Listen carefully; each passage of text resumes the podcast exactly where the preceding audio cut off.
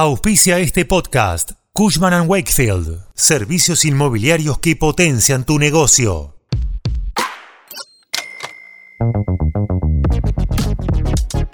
A través de medios informales, el gobierno de Javier Milei confirmó el envío de un nuevo proyecto de ley al Congreso de la Nación, el cual cuenta con un extensísimo raconto de derogaciones y modificaciones de normas y disposiciones que consideran absurdas u obsoletas. Te contamos más detalles.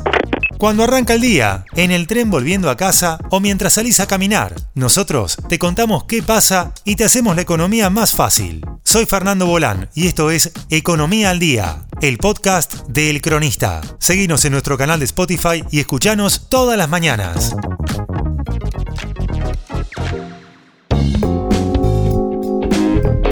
Los megaproyectos de ley del presidente aún no terminaron. Desde el gobierno remarcan que este nuevo documento que se dará a conocer en los próximos días no tocaría legislaciones de alto voltaje, como sí pasó en el DNU y en la ley ómnibus enviadas en las últimas dos semanas. La noticia fue dada a conocer por el propio economista e ideólogo de las reformas, Federico Sturzenegger, la semana pasada en un reportaje con Bloomberg. Allí informó que el proyecto de ley tendría como objetivo eliminar más de 150 regulaciones absurdas que obstaculizan la actividad económica. Luego de la cadena nacional en la que Milei anunció el DNU de 366 artículos, el economista comenzó a realizar un raid mediático para fundamentar aquellas medidas a las que catalogó como un primer paso en un proceso de reformas más amplio que el presidente tiene en mente.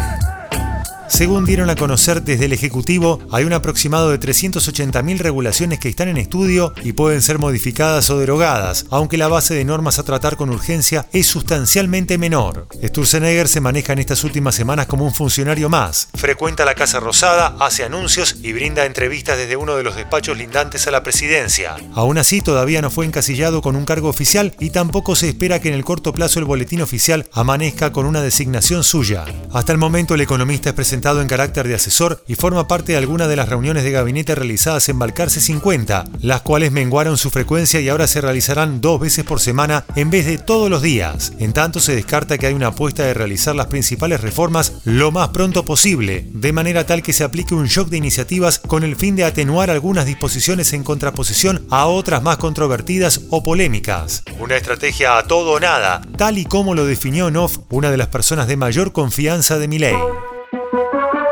Esto fue Economía al Día, el podcast de El Cronista.